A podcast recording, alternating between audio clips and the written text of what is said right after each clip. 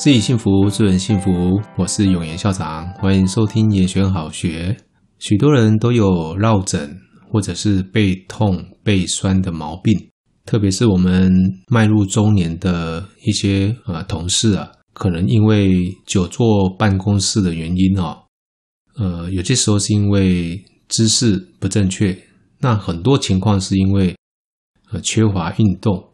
所以造成它的核心的肌群，它的强度不够，所以就没有办法撑起啊我们的一些的负荷啊，所以就造成很多时候会有落枕这种情况出现。当然，除了调整自己的一些的生活上面的一些姿势之外，哈，我们也建议说，利用啊，像比如说去健身房啊，在教练的指导之下，用正确的方法，有恒心的。啊，去持续的去训练自己的一些核心肌群，这样子的话呢，就可以大幅的改善一些的老毛病。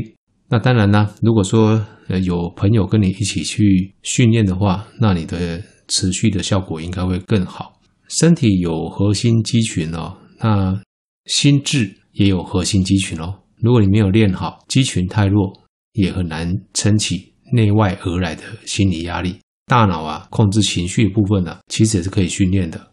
那我认为呢，在未来的 AI 时代啊，机器会越来越聪明，但是人呢，必须越来越有智慧，才足以应付啊这些科技跟他们所带来的一些影响。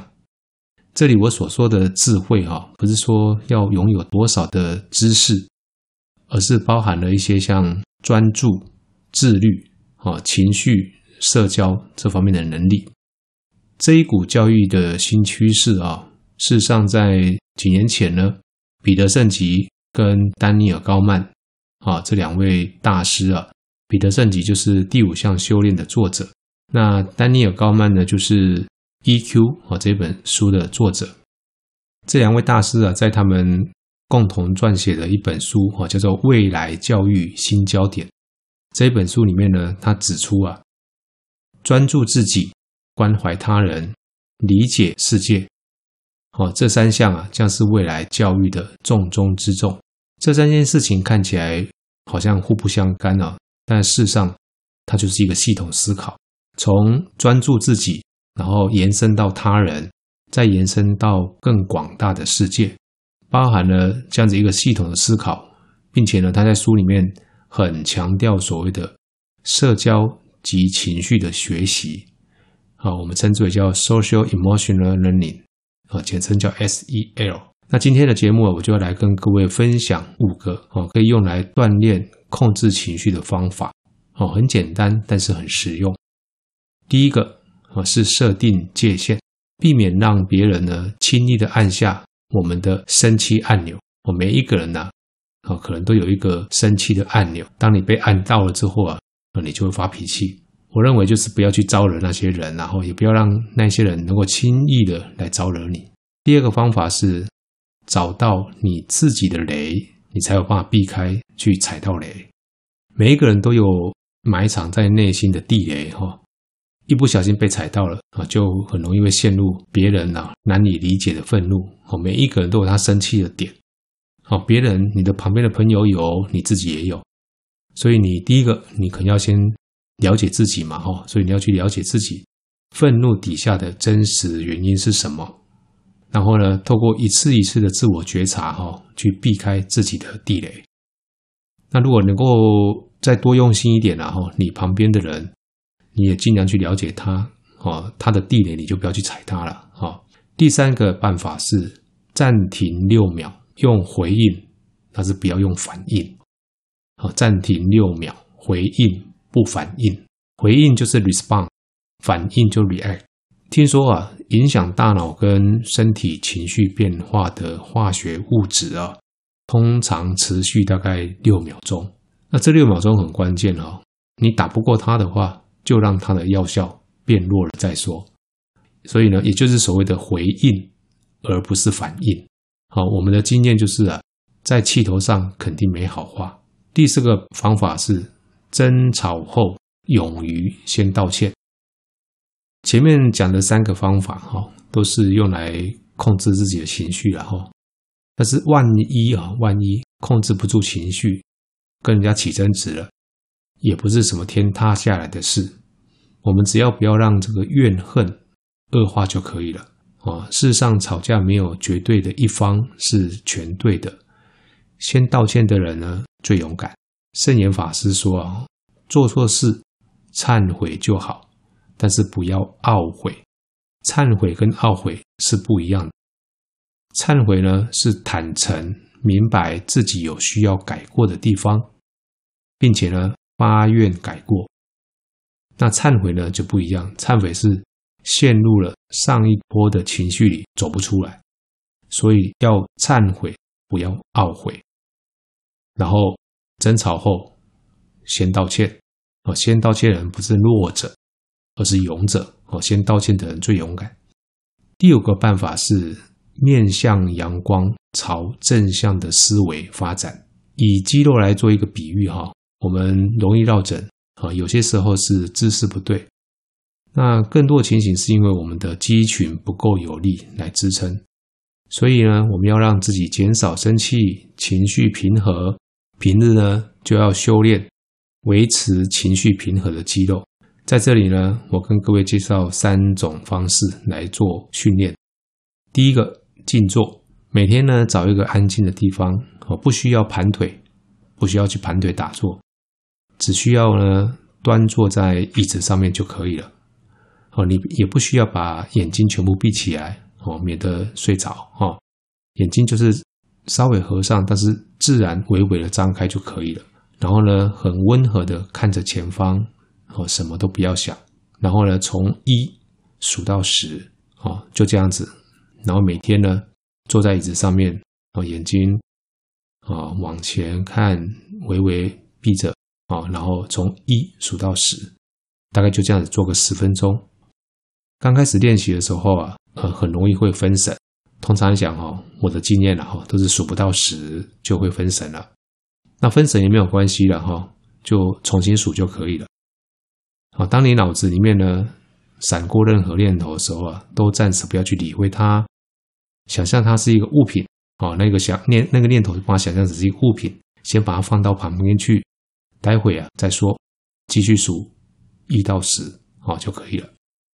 那这个练习啊，有点类似那个。禅修的静坐，但是我这里跟各位介绍这个是跟宗教无关了哈。那事实上，西方啊也已经有科学研究证实了，光是长期做这样子一个静坐练习，你的专注力会显著的提升啊。如果我们想控管情绪，哦，不受直觉的反应的爆发影响，那么大脑的自我控制能力是很重要的。第二个方法呢是做感恩练习。花两分钟的时间，在一张纸上面列出过去二十四小时内啊，你觉得呃值得对他做感激的人事物，好，把它写下来。那写的时候呢，让你的思绪去流动，不用多考虑，我就把它写下来就对了。好，根据正向心理学家的说法，哈，长期做这样一个练习啊，可以显著的提高乐观的情绪。哦，人乐观了就比较不容易生气。哦，我们说相由心生嘛，哈，乐观的人呢，他的整个相貌哈，容颜看起来会比较悦目一点，哦，比较不会让人家觉得畏惧或者是有距离感。所以常做这样一个感恩练习呢，哦，自己的情绪也会比较乐观。第三个训练的方式是同理心的练习，那试着从。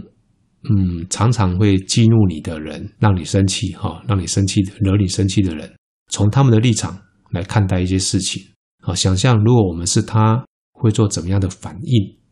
多做这样子一个同理心的练习哈，也比较能够避免情绪反应了哈。那事实上，每一天比较常会惹毛我们的人哦，就大概是那些人嘛。